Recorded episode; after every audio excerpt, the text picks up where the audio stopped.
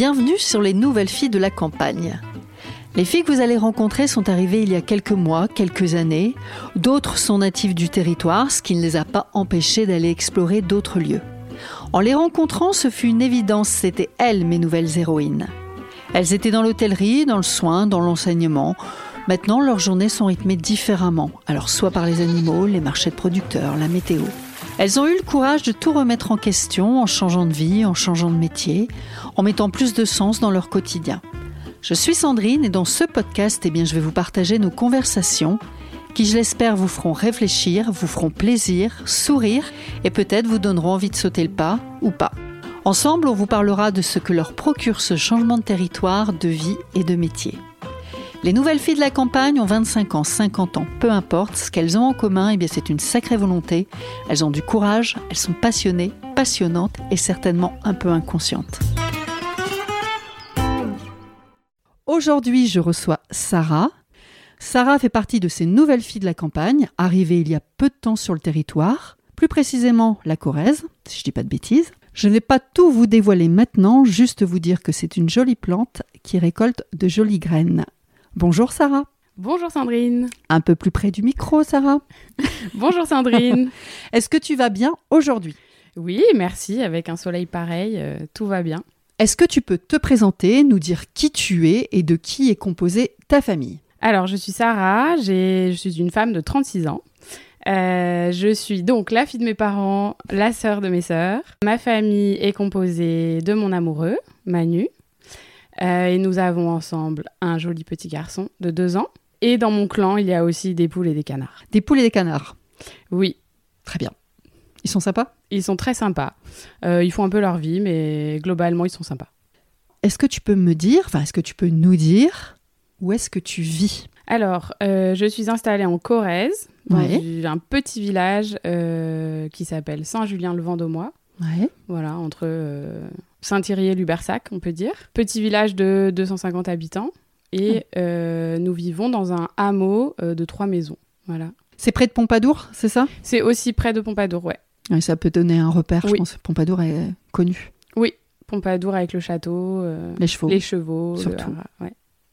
Ok, et depuis combien de temps vous vous êtes installé à Saint-Julien en Vendômois Alors, on est installé depuis mai 2022, donc ça fait euh, un an et quelques maintenant. Alors, il y a quelque chose qui m'intéresse. Je voudrais que tu nous détailles euh, à quoi ça ressemble là où tu vis, en donnant le maximum de détails pour que les gens qui nous écoutent puissent s'imaginer. Donc là où je vis, c'est un ancien corps de ferme. Je dis ancien parce qu'il date quand même euh, de plusieurs centaines d'années. En gros, une maison avec des dépendances, tout ce qu'il y a de plus euh, classique entre guillemets d'une ferme de la région.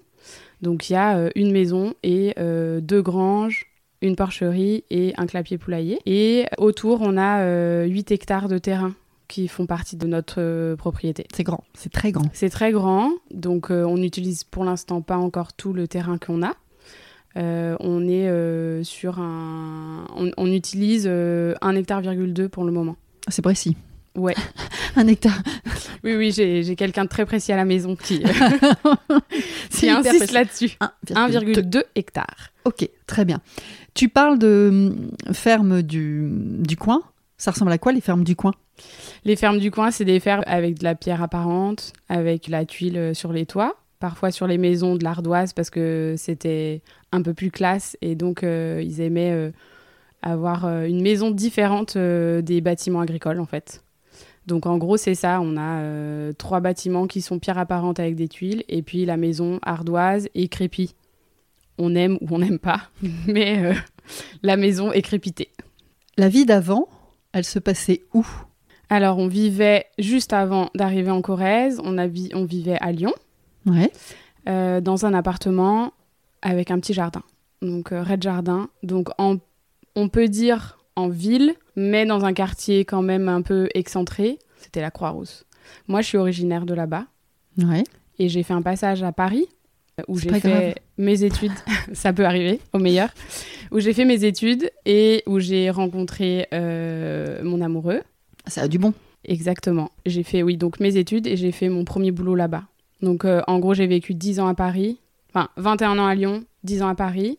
On est descendu à Lyon 4 ans et on est arrivé là, il y a un an. D'accord, très précis, un peu comme les 1,2. Merci. Si tu le veux bien, on va démarrer avec le changement de région. Alors pourquoi avoir eu envie de changer de région, de territoire? Pourquoi ici? Pourquoi la Corrèze? Euh, Je rappelle que tu es à peu près à 30 minutes de chez moi, hein, c'est ça? Oui, c'est ça, 30-35 minutes. La priorité, c'était d'aller vivre à la campagne, Ouais. euh, d'aller vivre dans le milieu rural. On est passé par pas mal de régions, de réflexions sur les endroits où on aimerait vivre. Et pourquoi la Corrèze, donc la Nouvelle-Aquitaine? Une intuition quand même pas mal de, de Manu, Ouais. qui était venu une ou deux fois et voilà, il avait gardé un, Un bon souvenir, souvenir. vraiment un beau souvenir. Et donc on est venu balader par ici, on est vraiment tombé amoureux des paysages, de, du- des grands espaces.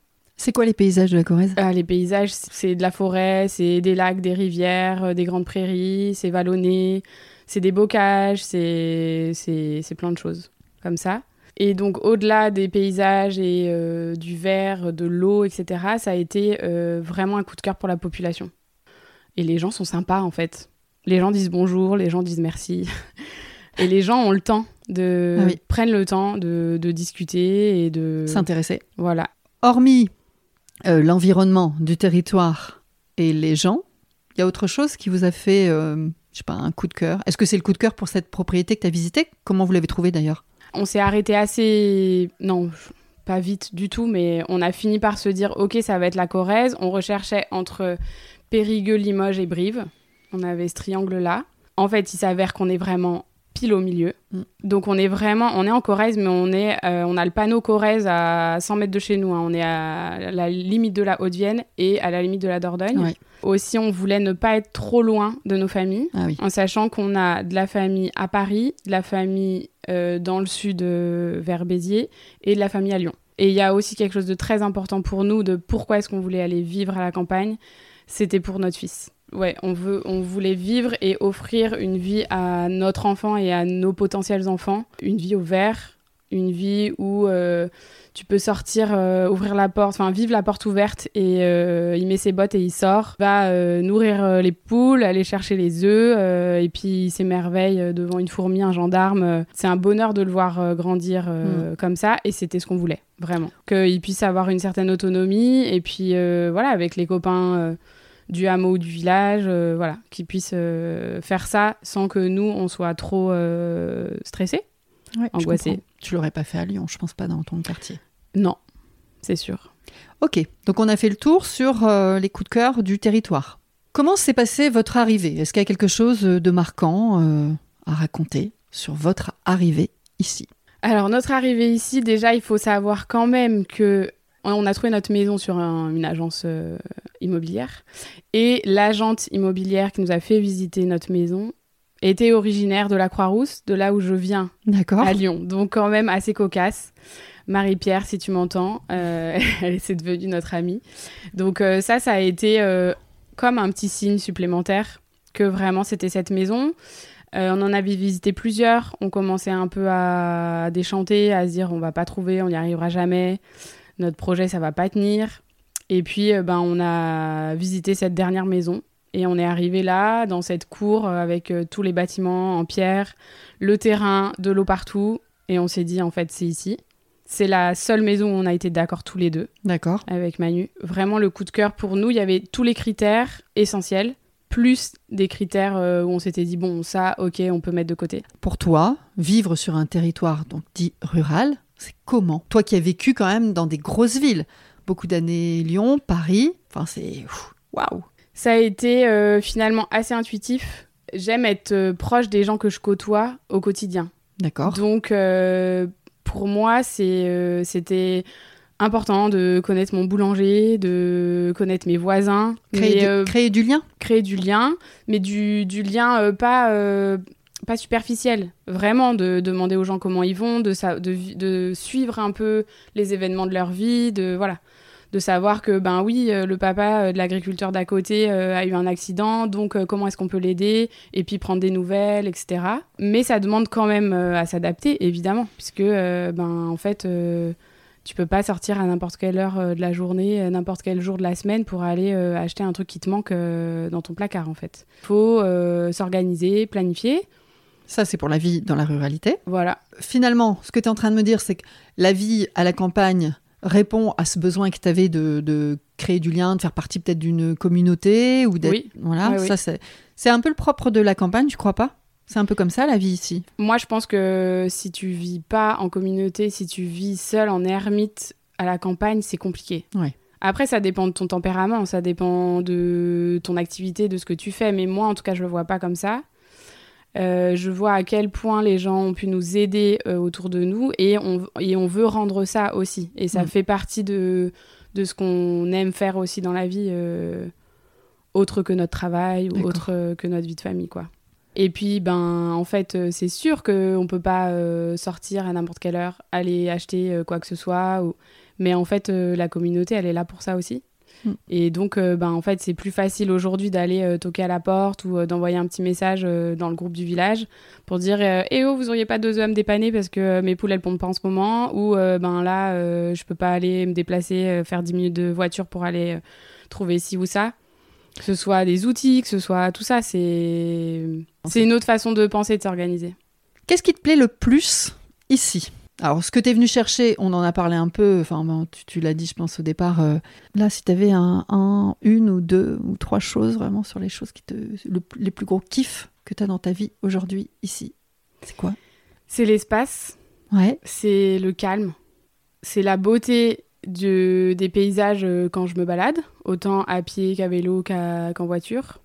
Et euh, il y a vraiment un truc qui, que j'adore, c'est de voir passer les saisons. On voit déjà l'impact qu'on a pu avoir sur, euh, sur notre environnement juste tout proche, mais on voit aussi tout ce qui se passe euh, à côté quand on se balade euh, dans les champs, dans les forêts. euh, on voit la diversité des animaux, c'est pas les mêmes en fonction de la période de l'année. Et puis ben le paysage qui change, le printemps là, le printemps qui s'est réveillé, c'était c'était incroyable. c'est magique, ouais. je me sens un peu plus grande de, de pouvoir faire, euh, de pouvoir gérer vraiment ce que je fais de ma vie en fait. Ça, tu, ça c'est le, le- cette installation sur ce territoire qui te procure ça? Bah je sais pas parce que je me suis pas installée ailleurs, mais je sais que c'est mon installation euh, loin des miens. Ouais. Bon, on va pas dire que tout est toujours euh, tout beau, tout rose. Il faut quand même peut-être donner quelques petits autres détails. Qu'est-ce qui est compliqué, selon toi, quand même, à la campagne? Ce qui est compliqué euh, aujourd'hui, c'est ce qui a été compliqué depuis euh, le départ, c'est de comprendre un peu les comment ça se passe en fait, les liens, les codes, comment ça se passe entre les villages, entre les administrations. Chaque mairie est différente. Nous, on, est dans, on a notre petit village et Ouais. puis on va aussi dans les autres villages. On va à Lubersac, on va à Pompadour, on va à Saint-Thirier. À chaque village, c'est différent. Donc il faut comprendre, comme tu dis, les codes et savoir à qui s'adresser et comment et d'une certaine manière comprendre comment ne pas blesser certaines personnes parce que on va vouloir euh, intégrer tel ou tel projet mais on veut pas non plus dire ben ok c'est bon je suis là tu peux partir enfin il y a une Ouais, espèce Prendre de trop de place, voilà. faire de l'ombre. Oui, il faut vraiment euh, être humble et dire euh, voilà, moi j'ai moi j'ai une certaine expérience dans certaines choses, est-ce que je peux vous aider? Je pense qu'il y a vraiment cette chose-là, est-ce que je peux vous soutenir ou est-ce que je peux vous aider pour euh, ensuite pouvoir euh, être euh, intégré dans Et prendre sa place. voilà, dans certaines organisations qui sont en place depuis des années en fait. Ouais. Hein, les gens, ils n'ont pas eu besoin de nous pour, pour vivre. Donc, Oui, je pense que tu as complètement raison. Donc c'est la chose la plus... C'est ça qui est Compliqué. le plus difficile aujourd'hui. C'est pas du tout un poids. C'est juste que ça demande une certaine énergie et euh, pas mal de, de communication et de réflexion. On en parle beaucoup avec Manu, par exemple, et puis avec les copains du village qui sont aussi euh, des nouveaux arrivants, Mm. pour essayer voilà, de, de voir eux leur point de vue, comment est-ce qu'ils voient les choses et comment est-ce qu'on peut faire ensemble pour euh, ben, ne pas froisser les anciens, ne pas voilà, mais s'intégrer quand même et relancer une certaine, une certaine dynamique, Ouais. comme ça. Est-ce qu'il y a des trucs qui te manquent de la, de la ville, de ton ancienne vie, comme ça Mes amis et ma famille. Ouais. Sinon, non. Tout ce qui est euh, activité euh, sociale, euh, je peux les faire. Là, je les fais pas parce que j'ai pas le temps et que je n'ai pas l'envie. Mais si j'ai envie d'aller au ciné, il y a un ciné à 15 minutes de chez moi. Si j'ai envie d'aller boire un verre, il y a un bistrot dans mon, dans mon village qui est très Ah, sympa. c'est l'incontournable. De toute façon, tu t'achètes pas une maison s'il n'y a pas un bistrot. Ah bah non, non, euh, heureusement que Dany est là. Mais euh, voilà, euh, si j'ai envie d'aller faire du shopping, je peux aller faire du shopping. Mais euh, si j'ai envie, j'y vais. Mais en vrai, ça me manque pas, euh, ça me manque pas tout ça. Le changement de territoire s'est amorcé en même temps qu'un changement de métier? Alors, on n'a pas encore parlé de ton changement de métier, on n'a même pas parlé encore de ton ancien métier, donc tu vas tout nous dire là dans quelques instants. Mais est-ce que les deux euh, se sont faits à peu près en même temps? Alors, euh, en fait, la priorité, c'était de partir, quoi qu'il arrive. Que je trouve le même travail euh, Ou pas. ici ou pas. C'était pas du tout euh, la, la question. L'idée, c'était de partir. Bah, je le dirai tout à l'heure, mais je fais un métier qui se trouve partout. Priorité, c'était de partir pour que Manu puisse installer sa, son activité. J'aime bien, elle a failli le dire, et puis hop, ah non, son activité, elle nous a pas encore tout révélé. Je fais un peu de suspense Un quand même. Suspense, merci. Et donc, c'était euh, l'idée, c'était ça. Je savais que j'allais euh, participer à l'installation de cette activité. Mm. Je savais pas et je sais pas encore aujourd'hui si je vais être à 100%, si je vais être euh, à mi-temps, à temps partiel. Alors maintenant, on va y aller. Hein. Tu faisais quoi avant comme métier? Alors attention, été ergothérapeute. Ouais. Je sais, je- j'emploie le passé, mais en fait, euh, je le suis encore et c'est un métier que de toute façon, je suis euh, au fond de moi. Tu peux préciser ce que c'est, ergothérapeute Donc, être ergothérapeute, donc l'ergothérapie, c'est un métier paramédical. On peut travailler dans plein de structures et d'endroits différents, mais globalement, qu'est-ce que c'est l'ergothérapie? C'est permettre aux gens de rester le plus autonome possible dans leurs activités de vie quotidienne. Euh, donc, ça va être de réfléchir avec eux à quelles sont leurs activités de vie prioritaires pour eux Mhm. et leur permettre de le faire seuls. Tu Avec peux donner un exemple Oui. Concret? Avec ou pas des adaptations, mais je suis spécialisée en pédiatrie, donc j'ai travaillé uniquement qu'avec des enfants et des adolescents. Donc ça va être un- une jeune fille qui a par exemple une scoliose au niveau de son dos, donc un déforme, un défor, un, déformement une Une défor- déformation un déformement, une euh, Déformation. déformation au niveau de sa colonne vertébrale. Elle va avoir un traitement orthopédique, donc ça veut dire qu'elle va devoir porter par exemple un corset, qui est quelque chose euh, qu'on met autour de euh, son tronc, Son buste de son buste, pardon. Autour. je, suis dans- je suis dans les arbres. Tronc, tronc d'arbre. Ouais, c'est ça.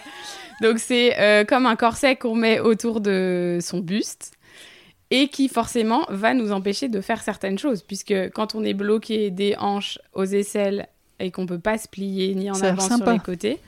Voilà, donc ça va être de leur montrer une certaine gestuelle pour qu'ils puissent continuer à mettre leurs chaussettes, leurs chaussures, qu'ils puissent continuer, euh, c'est bête à dire, mais d'aller aux toilettes et de pouvoir euh, s'essuyer seuls, parce qu'en fait, euh, à 14 ans, t'as quand même pas trop envie d'appeler papa ou maman pour faire ce genre de choses.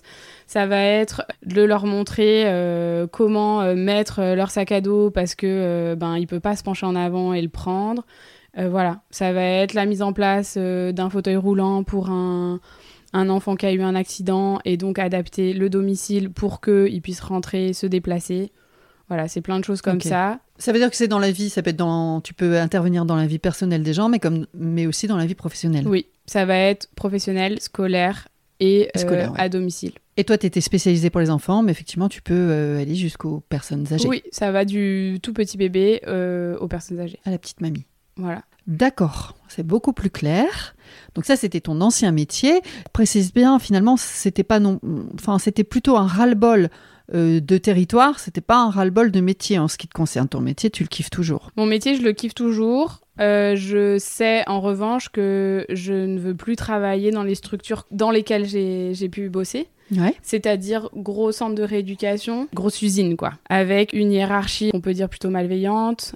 Et j'avais une espèce de deadline en tête. Quand j'ai commencé ce travail à Lyon, je travaillais dans un service avec un chef de service qui euh, était conscient et qui était euh, très reconnaissant du travail des ergothérapeutes et des autres euh, rééducateurs d'ailleurs, parce qu'on travaille avec des kinés, avec des ostéos, avec des orthophonistes, avec Mhm. des psychomotriciens, etc.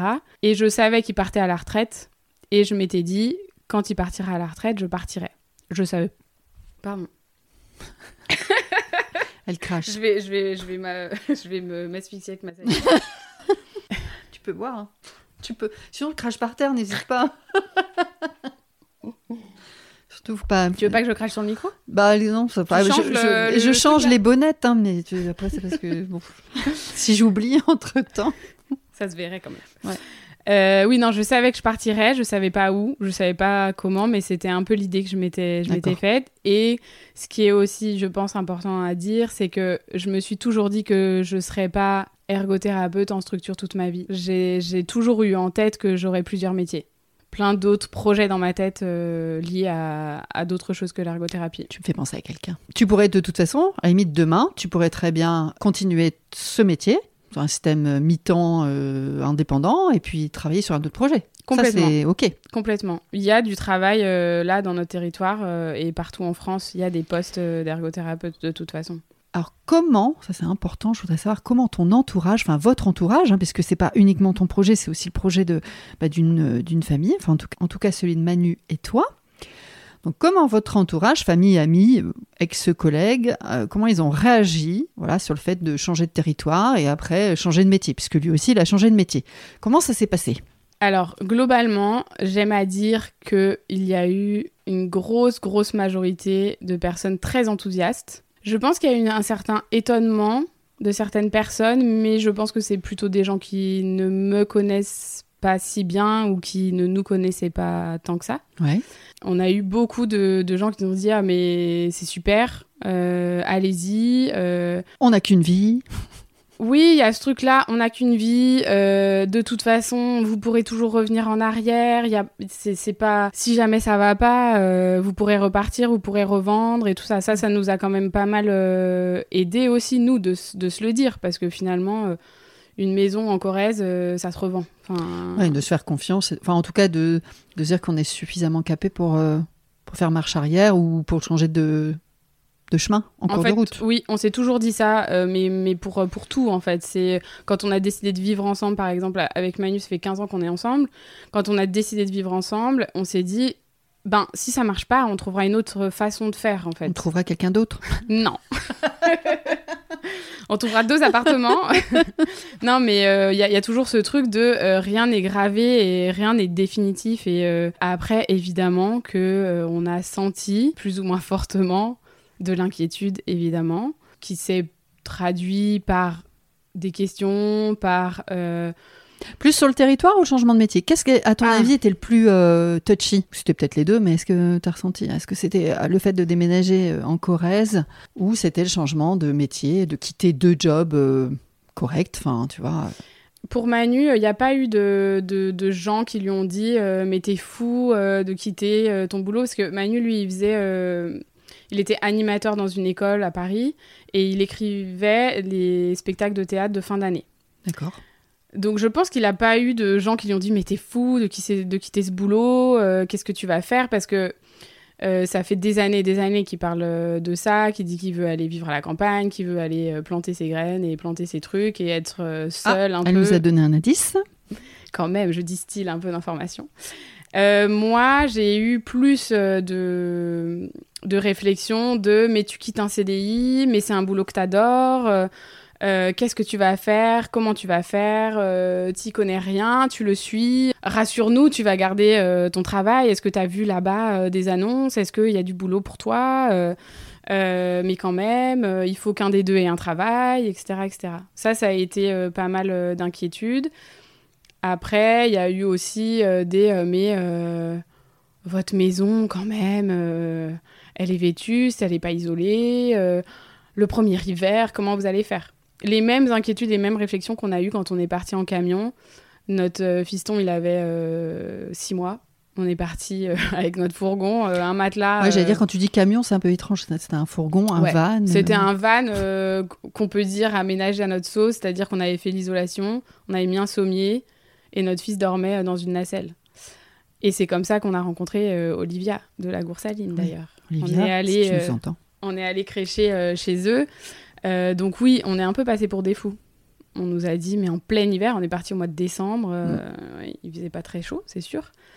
donc c'est un peu cette chose-là de d'un certain, certain confort auquel on est habitué en fait quand on, on, vit en ville. Donc ça peut faire un peu flipper les gens. Oui, leur propre peur. Voilà. Et il y a un truc qu'on s'est dit euh, il y a quelques jours avec toi, ça m'a fait beaucoup rire. Enfin, ça m'a fait rire et en même temps, tu avais mis le mot au-dessus. C'était sur cette fameuse phrase ah mais moi je pourrais pas. Alors j'ai envie de dire à tous les gens qui nous écoutent, pas vos amis, votre famille qui ont envie de, faire ce type de, projet, hein, comme celui de Sarah, de toutes les autres filles ou le mien, ne dites pas aux gens oh, moi je ne pourrais pas. Ça c'est un truc euh, parce que je pense que dans certaines situations ça peut être un peu c'est ce que tu m'as dit et j'ai trouvé ça très juste euh, dénigrant, c'est ça? Oui, ça peut être pris euh, de façon un peu péjorative alors que c'est certainement pas la volonté des gens mais en fait en soi on te demande pas de le faire. Dis-moi plutôt ben c'est courageux, est-ce que ça va, est-ce que ça te va, est-ce que ça te convient, est-ce que tu es heureuse? Plutôt que de dire moi je pourrais pas. Parce que cette phrase-là, je l'ai beaucoup entendue par rapport à mon métier aussi, quand je dis que je travaille dans le monde du handicap, de, personnes qui, ah qui, sont en situation euh, euh, de handicap, etc. Souvent, c'est Ah ouais, non, mais moi, je pourrais pas. Et en fait, pas grave, c'est OK que toi, tu puisses pas. Mais moi, je peux, donc. Euh, donc laisse-moi vivre laisse-moi... ce projet, ce rêve, cette voilà. envie. Laisse-moi aller au bout de, de mes choix et de mes envies. Ouais. Et voilà. Il y a, une autre chose euh, qu'on a pas mal ressenti aussi en partant. Dis-moi. Euh, ça a été euh, quand même la tristesse de nos proches de nous voir partir un peu loin. Il y a beaucoup de gens qui nous ont dit c'est super, c'est génial, on est content pour vous, allez-y, foncez. Mais ils nous ont dit mais vous nous faites un peu hmm, de partir mm. si loin parce qu'on va moins se voir, parce que parce qu'on sait que vous allez faire une activité où vous serez moins dispo. Très pris, oui. Très pris, que vous n'aurez pas forcément au départ les moyens aussi de vous déplacer euh, plus si facilement, les moyens financiers, j'entends. Donc, euh, ah, parce que tu as un camion, hein, donc tu peux bouger quand même. Voilà, mais il faut quand même mettre du diesel dedans. oui, ouais, j'avoue que effectivement, ça c'est, je pense que c'est une partie euh, qui est commune à, à, toutes les nouvelles filles de la campagne. Le fait de quitter ses amis et sa famille, c'est la partie la plus compliquée. Il y en a qui t'ont donné de bons conseils? Là, elle reste euh, stoïque. Si, si. Euh, bah, je pense encore une fois à Olivia et son cher et tendre David, qui nous ont dit Vous avez bien fait d'oser demander de l'aide. Parce que, sur l'installation? Oui. Autant sur le déménagement que sur l'installation de notre activité. Pourquoi ils ont dit ça, tu crois? Parce que eux, ils n'ont pas osé parce qu'eux, ils se sont épuisés euh, sur euh, là où les premières années. Ouais, la mise en œuvre. Voilà. Mm. Et, euh, et c'est vrai qu'ils ont vu, du coup, nous, ils nous ont complètement suivis parce qu'en en fait, on était chez eux quand on a trouvé la maison. on les a emmenés visiter, on leur a expliqué voilà ce qu'on voulait faire et tout ça. Donc ils ont été très très enthousiastes, ils nous ont beaucoup soutenus, beaucoup aidés. Et quand ils ont vu sur la première année les, les, chantiers un peu participatifs qu'on a pu faire, euh, et l'aide qu'on a osé demander, parce que bien sûr qu'il y a des gens qui nous ont proposé spontanément, mais on a aussi appelé en fait, pas à l'aide, mais on a appelé à... Si, appelé à l'aide sans que ce soit un SOS, mais on a appelé les gens à venir nous aider. Et du coup, ils nous ont dit vraiment, euh, ça c'est quelque chose qu'on n'a mm. pas osé faire.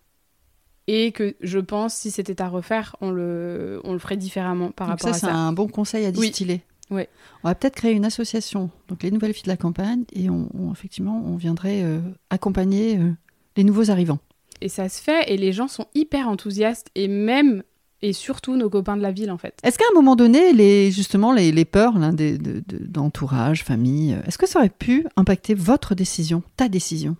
Je pense que globalement non. J'ai essayé là sur cette étape de ma vie de faire vraiment ce que je voulais et ne pas prendre en compte les, les, réflexions, les remarques euh, voilà, des autres. Je pense que ça a quand même joué sur la distance, c'est-à-dire que on était prêt un peu à partir un peu à l'autre bout de la France et on a un peu quand même euh, euh, réduit la voilure, comme on dit.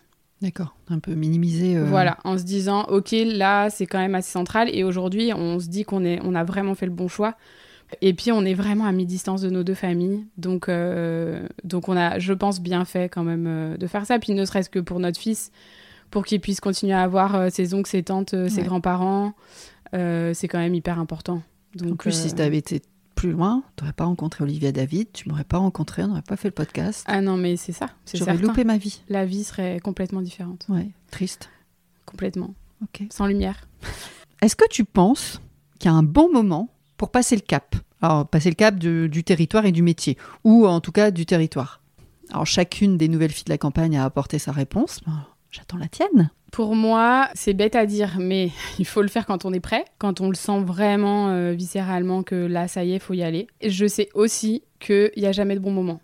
C'est-à-dire qu'on peut toujours trouver une excuse, euh, se dire euh, non, mais allez encore six mois, non mais j'ai pas fini ce projet, ah non mais il est trop petit, ah non mais il est pas, enfin il est trop grand, voilà. Donc je pense qu'il faut sentir au fond de soi que là, là c'est plus possible et il faut y aller. Faut pas non plus être dans un burn-out total parce que on va prendre des décisions un peu trop hâtives. et, puis voilà. tu emmèneras ton burn-out avec toi. Voilà. Donc, euh, Donc, euh, non, je pense que nous, ce qui nous a décidé, c'est que on s'est dit bon, euh, voilà, ça y est, on a 30 ans passés, on a bien voyagé, on a bien bringué, on a bien on a bien profité de, de toutes Des plaisirs de la ville Voilà, des plaisirs de la ville. Mais euh, ça y est, là, c'est bon. On Qu'est-ce que tu supportais plus en ville? Le bruit, Ouais. les gens, euh, les odeurs. c'est, ragoûtant, n'est-ce pas? Le rythme, un peu, même si j'ai- j'aime pas dire que euh, oui, à Paris ou à Lyon, les gens sont stressés et tout. En fait, euh, des gens stressés, il y en a partout. Et des cons, il y en a partout. C'était ça, et puis de pas être libre de, de me lever le matin et de me dire je vais faire ça, Ouais. parce que c'est moi qui l'ai décidé. Et euh, de sortir, de- d'ouvrir la porte, de la laisser ouverte et euh, de la maison et, euh, et de pouvoir euh, ouais, voir euh, ce qui s'est passé pendant la nuit, euh, ce qui se passera pendant la journée, ouais, le temps qui, qui passe, les saisons, etc. Enfin, on va parler de votre projet. Donc, si j'ai bien compris, à la base, c'est Manu qui avait cette idée en tête. Et puis, tu l'as suivi corps et âme. Alors, c'est quoi votre projet? Qu'est-ce que vous faites? On est installé en producteur de plants et de semences. À la base de la base, c'est Manu qui avait l'idée d'être producteur de semences. Donc les semences, c'est les graines. Être multiplicateur de graines, en fait. Donc ça veut dire planter des graines, faire pousser euh, nos légumes, nos fruits, récolter les légumes, les fruits, récolter les graines, les mettre en sachet et pouvoir les, les distribuer. Il a fallu quand même que je mette un peu mon grain de sel là-dedans. Au bout de 6 mois, 6, 9 mois, on s'est dit, bon, avant d'arriver à la graine, il va falloir quand même qu'on fasse une autre activité, ne serait-ce que pour se faire connaître et pour rentrer un peu d'argent quand même. euh. Ouais, parce que cette, euh, cette installation sur la semence, ça prend du temps avant de, de récolter et Oui. de pouvoir En euh, fait, en gros, distribuer. on, on rentrera peut-être dans le détail, mais en gros, euh, tu fais tes premiers semis, ça veut dire tu plantes ta graine dans ta terre euh, au mois de mars, Ouais. tu récoltes euh, au plus tôt au mois de juin. Euh, nous, on avait du retard, donc euh, voilà. Mais en gros, tu peux commencer à récolter au mois de juin et tes graines, tu les vends au mois de janvier. Puisque les gens achètent leurs graines janvier-février pour pouvoir commencer leur semis au mois de mars. Donc, il y a quand même un certain laps Donc, de temps voilà. avant. Et donc voilà, on commençait à avoir un peu nos économies euh, fondre. Donc euh, on s'est dit de quoi les gens ont besoin? Et euh, qu'est-ce qu'on pourrait leur proposer? Euh, faire du maraîchage, euh, ça nous est passé par la tête aussi. Donc ça veut dire planter, récolter les légumes et puis les vendre. Oui. C'est assez saturé dans la région. Il y a beaucoup déjà de maraîchers en place depuis des années, des nouveaux qui se sont installés. On va pas aller dans un marché qui est déjà saturé. En plus, les maraîchers, on commençait à bien les connaître, c'était devenu nos copains, Ouais. donc on n'allait pas non plus leur faire de l'ombre. Donc on s'est dit euh, de quoi les gens ont besoin et on a eu pas mal de retours sur ben euh, moi je fais mes semis mais ça marche pas, euh, mes tomates elles sont minus, nanana je vais acheter mes plants, mais c'est pas des plants de qualité, etc. Donc là, on s'est dit, ben nous, on va faire des plants. Parce que pour le coup, il n'y a pas dans notre coin, en tout cas, enfin, s'il y a peut-être une personne qui fait des plants, mais il n'y en a pas qui font des plants en bio pour les jardiniers amateurs.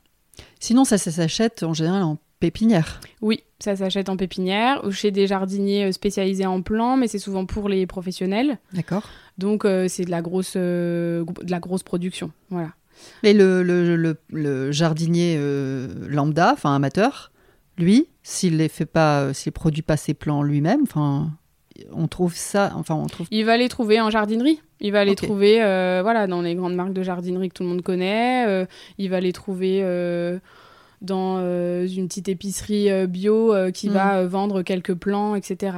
D'accord. Mais c'est vrai qu'évidemment, avant qu'on arrive, les gens ils se fournissaient ailleurs. Mais on a quand même eu un certain, une certaine demande en disant ah bah oui oui oui si vous faites des plans, euh, nous on est preneurs. D'accord. Parce que il y a certaines euh, il y a certains légumes qu'on peut planter directement en terre, donc les gens ils vont le faire, euh, type des radis, des carottes, etc. Nous on vend pas des plants de radis ou des plants de carottes, ça, ça s'appelle du semi-direct en fait. Tu, tu plantes la graine directement dans ta terre en pleine terre, sous Ouais. ta serre ou en plein champ. Ouais. Mais, mais par contre tout ce qui est tomates, aubergines, poivrons, etc. Ça demande une certaine chaleur, un certain Donc faire les semis.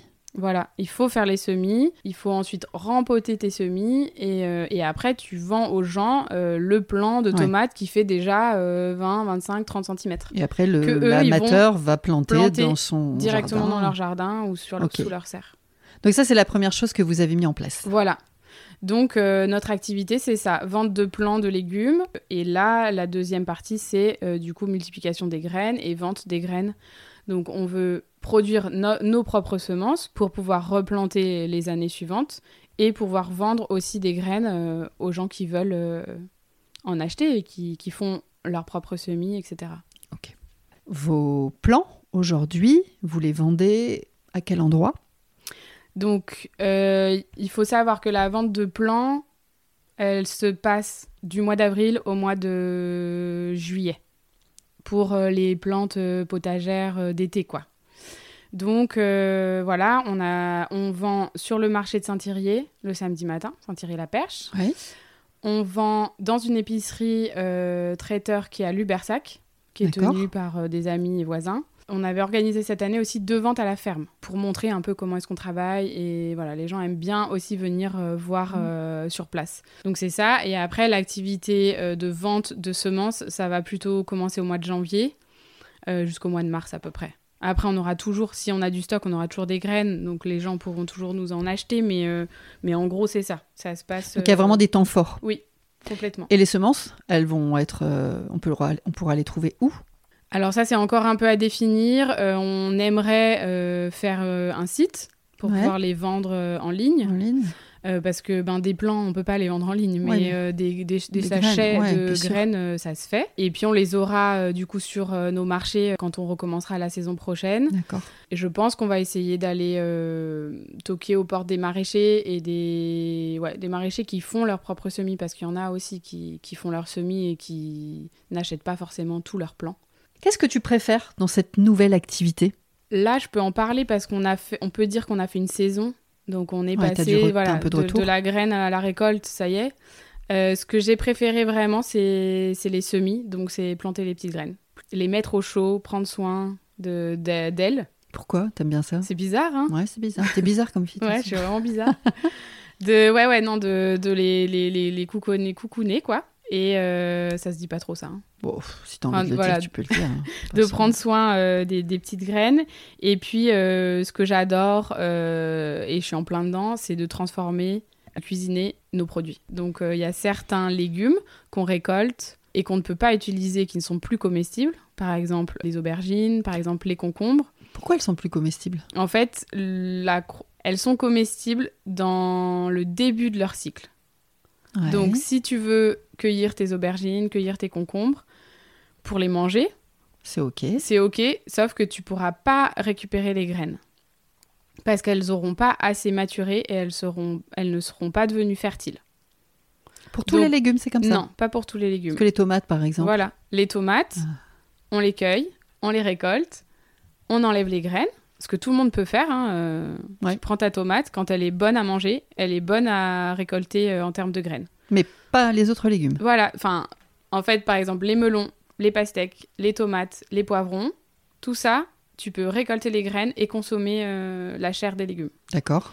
Par contre, aubergines, concombres, euh, courgettes, ça, c'est tu es obligé de leur faire finir leur cycle de croissance et donc elles ne soient plus comestibles pour toi. Ton aubergine, elle va, elle va plus être violette, elle va devenir euh, orange marronasse. Ouais, c'est ce que tu m'as euh, montré voilà. sous ta serre où il y en avait une qui avait une drôle Voilà. de couleur. La malade, courgette, la courgette, en fait, on la récolte très tôt dans, dans son cycle de croissance.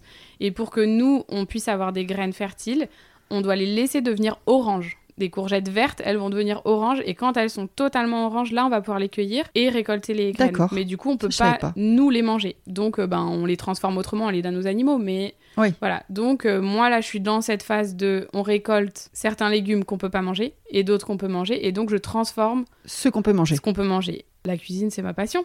Mon Ah bah. autre, une de mes autres passions. D'accord. Donc, euh, en fait. C'est ça que j'adore. Là, ça a été le semis, les semis euh, sur euh, février, mars, avril. Et là, maintenant, la transformation de nos produits.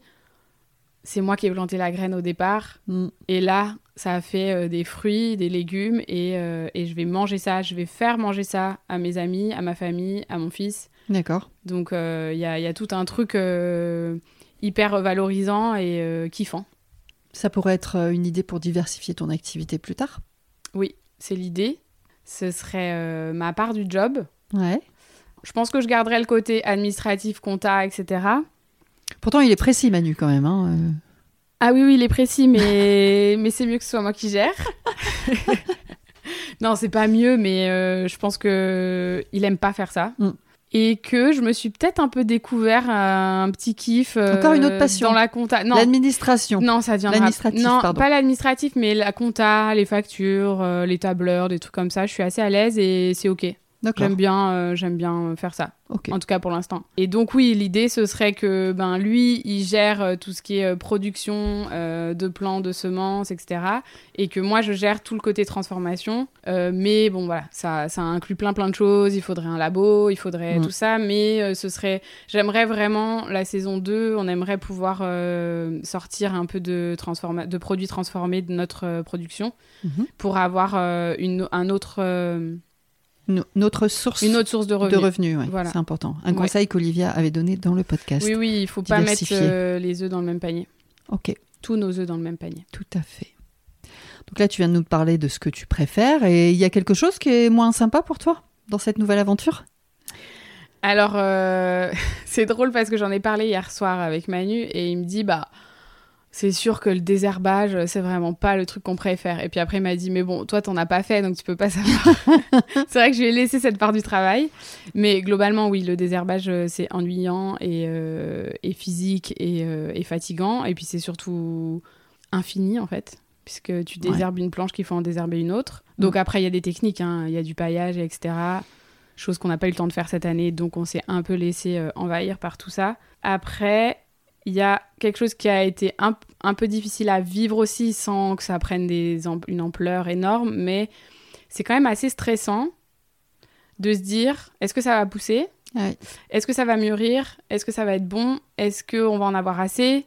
Parce que les, les semis, les plants, on a vite vu que c'était OK. Ça a vite très bien fonctionné, très bien marché. On a vu qu'on était capable de produire. Mais si tu veux, euh, les plants, ils ont un mois, deux mois.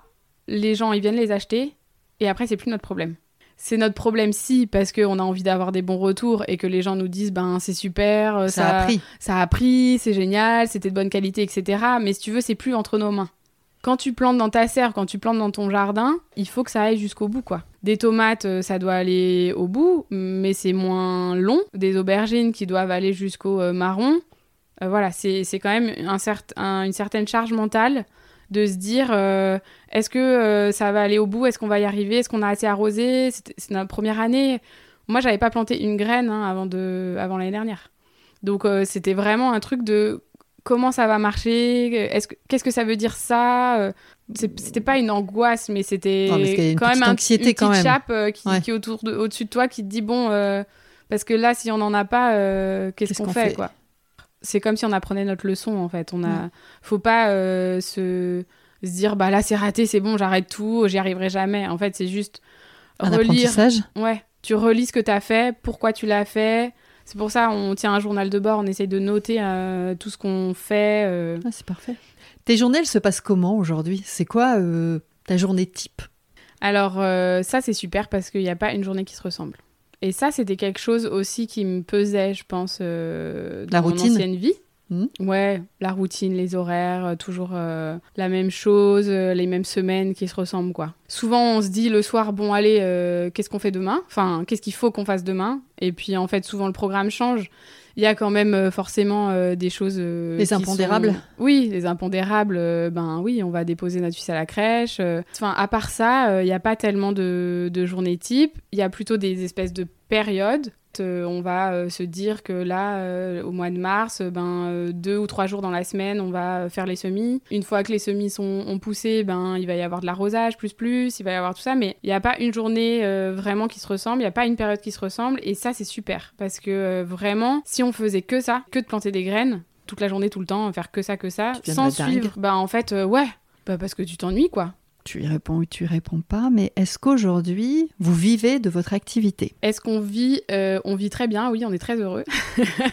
Mais si on parle du, de l'aspect financier. euh, Parce que c'est trop tôt. C'est trop tôt. euh, C'était notre première saison. donc voilà, il va falloir qu'on qu'on augmente un peu les ventes, etc., les points de vente. La production et les ventes? Non, la production, c'est OK. On en avait assez. Malheureusement, on n'a pas pu tout écouler en fait cette année, puisque ben en fait on vient d'arriver, que bon, on a eu beaucoup euh, de gens autour de nous qui ont été super enthousiastes. Il y a beaucoup de gens de notre village qui sont venus, par exemple, des anciens euh, et des nouveaux. Mais euh, voilà, ça ça n'a pas suffi pour atteindre l'objectif qu'on s'était fixé. D'accord. Donc non, on n'en vit pas. On est du coup en train d'essayer de, de trouver d'autres sources de revenus. Et je vais notamment commencer un travail. D'accord. je vais être aide cuisinière dans une épicerie traiteur Trop bien. à Lubersac. Ok. Mais après, après, je pense que euh, si effectivement vous trouvez plus de circuits de distribution, enfin je vais appeler ça circuit de distribution, ça le fera. Ouais, vraiment notre objectif c'est de pouvoir vivre à deux sur euh, cette euh, exploitation. On sait que on pourra pas vivre seulement de la vente des plants. Et puis de toute façon, c'est pas ce qu'on souhaite. Parce qu'on sait très bien que si on se spécialise sur quelque chose, si ça fonctionne pas, euh, c'est la cata. Donc euh, on veut vraiment euh, diversifier notre activité. Donc c'est pour ça qu'on fait des plants, des semences, mais on aimerait aussi donc faire de la vente de produits transformés. Ouais. On aimerait avoir un atelier de poules pondeuses Mhm. euh, et pouvoir vendre des œufs de pâturage, D'accord. par exemple. Ça, c'est quelque chose qu'on aimerait mettre en place assez rapidement, qui pourrait être donc du coup une source de revenus supplémentaire, mais qui correspond à un projet, à une activité qui nous plaît. Comment ce changement de vie a impacté toi, ta vie personnelle? C'est sûr que ça nous a impa- enfin ça m'a impacté et ça nous a impacté avec Manu en termes de, de vie euh, à deux, puisque il faut quand même dire qu'on est euh, deux animaux très sociables et très indépendants. Donc quand on s'est rencontrés et euh, jusqu'à notre vie à Lyon, enfin on peut dire jusqu'au confinement, au premier confinement de ce fameux coco, je dirais pas qu'on passait pas beaucoup de temps ensemble, mais on avait quand même chacun vraiment euh, nos activités, euh, nos amis. euh, donc c'est sûr qu'il a fallu qu'on s'adapte à ça. et puis ben il a fallu aussi qu'on apprenne à travailler ensemble. Alors je pense que la chose qui, qui nous a plutôt aidé, c'est que c'était Manu qui savait comment faire et donc c'est lui qui m'a guidée et euh, j'ai été un peu sa petite main euh, là euh, sur ou sa grande main sa petite main. j'ai vraiment gagné en connaissance et en, en capacité, en fait, Mhm. puisque ça y est, je suis capable maintenant de faire ça. On a nos activités. En fait, la vous n'êtes pas répartition... constamment sur le même, Voilà. la même parcelle de terrain toute Voilà. la journée. Ce que je te disais euh, Ouais. quand tu es venu nous voir, euh, il y a des jours où on, s- où on peut ne pas se voir. Enfin, on se retrouve pour manger à midi, mais il y a vraiment des jours où, où on a l'espace. euh. Voilà. Et, et, c'est- et, c'est- et ça nous va. Et c'est bien comme ça. Donc ça a impacté ta vie personnelle en bien ou pas? Oui. Oui, sans que ce soit le carnage. Et au contraire, en fait, on, du coup, on se soutient vraiment. Franchement, les gens qui se lancent seuls Ouais, c'est chaud. hein. dans une activité euh, pareille, c'est euh, bah, chapeau.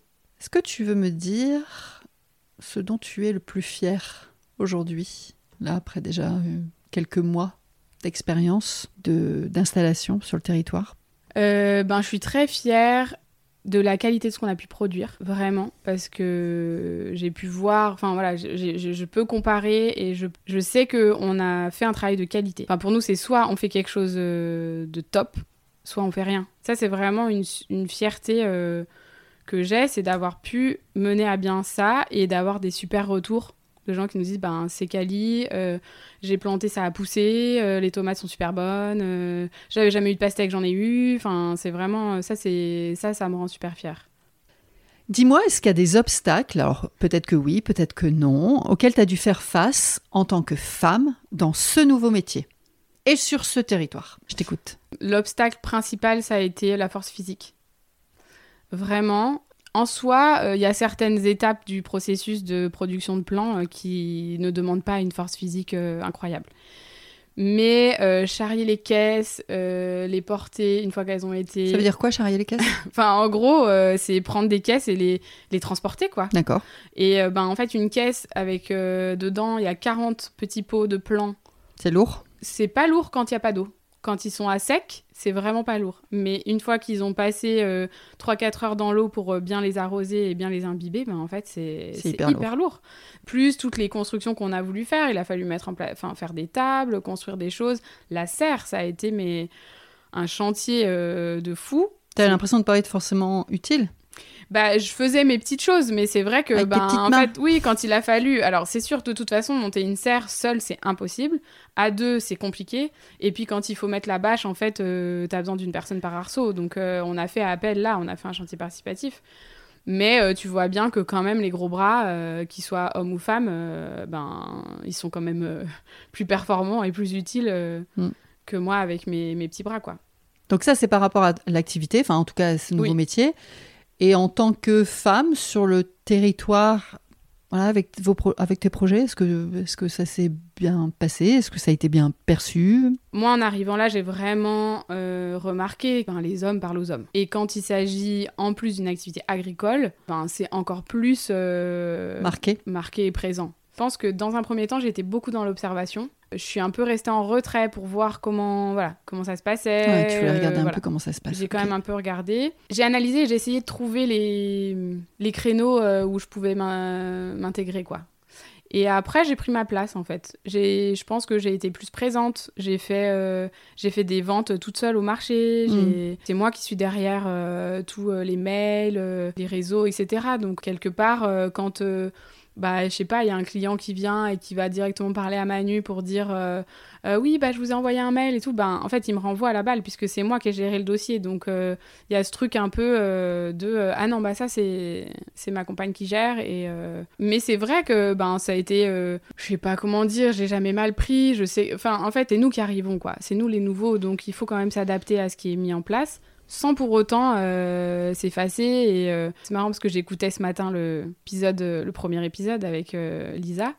Et elle disait, moi, je prends beaucoup les choses avec humour. Je suis assez partisane de ça. Je fais souvent des petites réflexions, des, hmm. petites, des petites répliques, quoi. Ouais. C'est des petites réparties qui, qui, vont faire germer des petites graines dans, les cerveaux. On a parlé tout à l'heure de l'impact personnel, mais après toi, en tant que femme, vraiment en tant que femme, est-ce que ça a changé des choses en toi? Est-ce que tu es devenue plus forte? Est-ce que tu es devenue plus sensible, plus légère, plus... Je ne sais pas. Je suis quand même quelqu'un d'assez têtu de base, mhm. mais je pense que ça a vraiment renforcé euh, ma ténacité.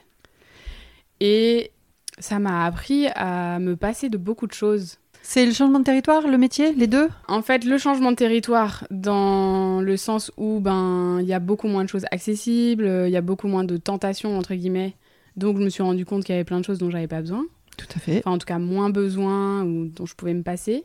Et par rapport au changement de métier, ben oui, ça m'a montré que si je voulais faire quelque chose, j'y arrivais. Donc, euh, même plus obstiné? Oui, j'ai jamais trop douté de moi, mais euh, quelle place je vais trouver? C'est vrai que pendant longtemps, euh, Manu me disait, mais toi, faut que tu définisses ton projet, qu'est-ce que tu veux faire, qu'est-ce que as, de quoi tu as envie, etc. Et en fait, euh, ben moi, je suis vraiment partie, je l'ai suivi. J'avais ce rôle de, de, maman un peu parce que ben mon fils n'était pas gardé, donc j'étais là, bon, de toute façon, là, je vais plutôt m'occuper de lui, et puis après, on verra, après, on verra. Et c'est vrai que c'est sur le, sur le tas, en fait, j'ai... T'as trouvé ta place naturellement. Voilà. Enfin, encore plus sûr de ce que je fais. Et de là où je veux aller et de là où je ne veux pas aller. Je voulais te demander, à ton avis, que peuvent apporter les néo-ruraux, donc on se définit comme des néo-ruraux, à un territoire comme celui-là, où ça, pourrait être une autre, une autre, un autre endroit, hein, ça pourrait être l'Auvergne, peu importe, mais... Ça, c'est très... Euh, enfin, C'est très personnel dans le sens où chacun va, pouvoir répondre et peut-être que le mieux ce serait de demander aux gens euh, qui sont anciennement là euh, de savoir ce que ça leur apporte de vivre à nos côtés maintenant. De ce que je pense, c'est que ça peut parfois redynamiser une certaine vie de village, de ville, de hameau. Et puis ça peut enrichir certaines pratiques. Alors, je dis pas que nous, on arrive et on a des nouvelles méthodes et que ça va fonctionner, mais moi, je crois beaucoup au partage d'expérience. Et, et l'avantage qu'on peut peut-être avoir, alors après, il y en a qui diront que c'est plutôt des inconvénients, mais euh, je dis on parce que, en fait, euh, tous les gens là de notre communauté. euh, notre petit village gaulois là. Tu dis communauté comme Ouais, ça, ça on fait dirait qu'elle est amiche. Donc c'est une amiche. Non, mais tous- tous les copains du village, euh, on vient tous de, de vies plus ou moins citadines, Mhm. mais surtout de métiers différents. Ouais. Et on s'en sert pour nos métiers d'aujourd'hui. Comme toi avec l'ergothérapie. Voilà, moi avec l'ergothérapie. Et donc on peut, comme je disais, partager nos expériences et faire d'une activité qui est euh, pas forcément euh, hyper euh, dynamique, un peu plan-plan, bah, ça peut... On peut apporter aussi des, des nouvelles choses. Des nouveautés, ouais. Des nouveautés. Là, je fais partie du comité de- des fêtes de mon village. Je suis secrétaire du comité des fêtes de mon village. Et ben ouais, on a, on a créé un groupe WhatsApp. Et c'est vraiment Ouais, ça paraît à dire anodin, parce que pour là, nous c'est euh, notre ouais, quotidien. Ouais, bien sûr. Mais en fait, ben oui, les anciens euh, du bureau, ils sont hyper contents parce que du coup, euh, Mm. on arrive à mieux communiquer. euh, c'est, euh, on n'est pas obligé de dire ah bah tu diras à un tel pour la date de la réunion du machin. Non, tout est dans voilà. Je fais des comptes rendus. euh, on sait ce qu'on s'est dit la fois d'avant. Enfin, donc euh, voilà, je pense que c'est surtout ça.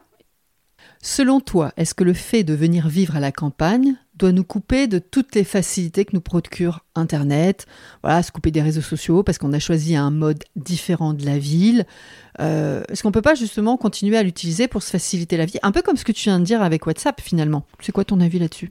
Moi, je pense pas. euh, il faut rester, euh, il faut rester à l'aise avec ce qu'on aime faire et ce qu'on avait mis en place et voilà. Après, je dis pas qu'il faut pas s'adapter parce que un réseau qui va fonctionner euh, en ville va pas forcément euh, fonctionner de la même manière. Comme Instagram et Facebook. Voilà, Instagram, Facebook, euh, clairement, en arrivant là, on, on en parlait l'autre jour, Ouais. mais clairement, c'est Facebook qui fonctionne plus que Instagram. On reste quand même dans une région qui est ultra connectée en termes d'internet parce que quand même, euh, on a la fibre. Oui. Hein, et T'as euh, pas ici, moi, non. en Corrèze, toute la Corrèze est fibrée, comme on dit. D'accord. Clairement, on capte mieux que quand on était à Lyon, quoi. Ok. Donc, euh, je pense que c'est quand même une volonté de la région, ou en tout cas du département, enfin, je sais pas. Mais euh, voilà, après, moi, c'est quelque chose que j'aime. Partager sur les réseaux, euh, communiquer, ça, euh, c'est vraiment quelque chose que j'aime faire. Si on n'est pas à l'aise avec et qu'on n'a pas envie de le faire, euh, C'est ok. voilà, c'est ok. Enfin, en fait, euh, on fait comme on a envie. Écoute, c'est presque la fin de notre conversation. J'ai des petites questions, les dernières petites questions. Euh, quel est le meilleur conseil qu'on ne t'a pas donné et que toi tu voudrais aujourd'hui partager aux hommes, aux femmes hein, qui auraient envie de sauter le pas? Euh, alors c'est un peu compliqué de répondre à cette question parce que j'aime pas trop donner des conseils. Je pense que j'aurais bien aimé qu'on me dise euh, vas-y fonce plus de fois que ce qu'on a pu me le dire parce qu'on nous l'a dit mais pas tant que ça. Ou pas avec autant de, oui, de détermination, oui, d'enthousiasme de, de confiance en fait, de dire mais tu vas y arriver et puis si tu y arrives pas c'est pas grave. Ce serait ça En fait, moi, ce que j'aime bien dire aux gens, c'est si c'est là où tu veux aller, si ça va te rendre heureux ou heureuse, vas-y. Et euh, si tu te trompes, je serai là. Donc, c'est pas un conseil, c'est plus, euh, c'est plus d'être, euh, d'être assuré que il y aura un petit parachute ou qu'il y aura un coussin en fait euh, qui va te rattraper si jamais en fait tu t'es trompé. Parce que se tromper c'est pas grave. Et comme je le, comme je disais en début de, de conversation, c'est on va apprendre de nos erreurs et en vrai, rien n'est définitif et rien n'est grave. Donc, euh, ça, ce- ce- c'est plutôt ça que j'aurais aimé un peu plus entendre et je dis pas que je l'ai pas entendu. Voilà, c'est vraiment quelque chose de ne t'inquiète pas parce que en fait, je crois que j'ai besoin d'être rassurée. Ne t'inquiète pas, ça va aller et s'il y a quelque chose qui va pas, on, Je serai là. on sera là, je serai là. Est-ce que tu penses à une femme ou à des femmes qui pourraient prendre la parole sur ce podcast? Est-ce que tu en as quelques-unes en tête? Ou une? Alors là, oui, j'ai un, j'ai un sacré nombre de copines euh, qui, euh, j'espère, répondra euh, positivement à ton appel parce qu'elles méritent toutes d'être connues. Il y a euh, Laurence qui, euh, qui fait du pain dans notre village, qui s'est lancée euh, là-dedans il y a, il y a un an et demi, deux ans. Il y a Louise qui est maraîchère à Besnac, à la ferme des petites bottes. Il y a, c'est mignon, ça, la ferme des ouais, petites bottes. c'est très chou. Il y a, il y a Laura qui, qui est arrivée dans la région il y a dix ans, qui, qui, qui, vivait dans le sud et qui a monté, qui a monté son, sa brocante. Puis il y, a, il y a Fred aussi, Frédéric, tient euh, une épicerie traiteur à Lubersac, ben, c'est elle que je vais remplacer pendant son, son congé mat. Et puis, ouais, un petit en extra, guest mais qui serait vraiment une guest euh, de ah, ouf. Je crois que je sais. Ce serait ma cousine. Camille. Camille, qui, euh, qui elle, est basée en Auvergne, ouais. qui, a, qui, a, déménagé en même temps que nous et qui vit maintenant en Auvergne et qui, euh, qui est tapissière qui retape oh, ça, c'est top. des fauteuils. Et, ben, si Camille, elle nous entend, je, j'aimerais bien aller la voir en Auvergne. Voilà. Si on devait résumer, là, pour conclure, qu'est-ce que tu as gagné en changeant tout ça dans ta vie? J'ai gagné euh, une qualité de vie euh, que je n'osais espérer. Ce calme et cette, euh, cette beauté là autour de nous, du matin jusqu'au soir, les, ciels étoilés de cet été et de l'été dernier. J'ai vu des, des, étoiles filantes et des bolides, on appelle ça des bolides, c'était incroyable, vraiment de pouvoir faire partager ça à mes amis qui sont venus nous voir aussi. Qu'est-ce que j'ai gagné? Je, je, me sens plus forte, plus, plus grande, t'as dit plus grande, plus capable, plus, plus, vraiment moi, quoi. Bah ouais. plus toi, c'est bien. Ouais. Alors si ta famille, tes amis, ben ils étaient là autour de la table avec nous aujourd'hui, avec le recul, à ton avis, qu'est-ce qu'ils te diraient? Je pense que si nous, Manu et moi, on était en dehors et qu'on pouvait euh, se dire quelque chose, on se dirait waouh, on se dirait que c'est quand même euh, ouf ce qu'on a pu faire en un an.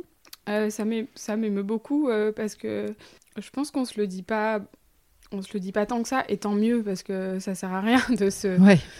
de se dire oh, qu'est-ce qu'on est fier, qu'est-ce qu'on est fier, mais qu'est-ce qu'on est beau. Mais ouais non quand même. Et ça, je pense que, en fait, je dis c'est nous qui sommes en dehors, mais c'est vraiment tous les retours qu'on a eu de nos amis et de notre famille qui sont venus au début et qui sont venus là cet été et qui sont revenus un an après et qui ont dit mais oui, on vous suit, on voit ce que vous faites parce que vous partagez beaucoup et c'est chouette. Mais vraiment, c'est impressionnant euh, ce que vous avez pu faire. Et, et c'est vrai que moi, ça me fait ça quand euh, je vais visiter des exploitations ou euh, les maisons, les fermes de nos copains. je suis impressionnée par le travail qu'on est capable d'accomplir. Et c'est vrai qu'on ne se rend pas forcément compte, nous.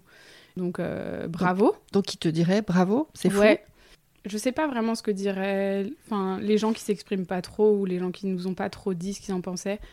J'aimerais juste qu'ils nous demandent si... si on est heureux et si on regrette pas.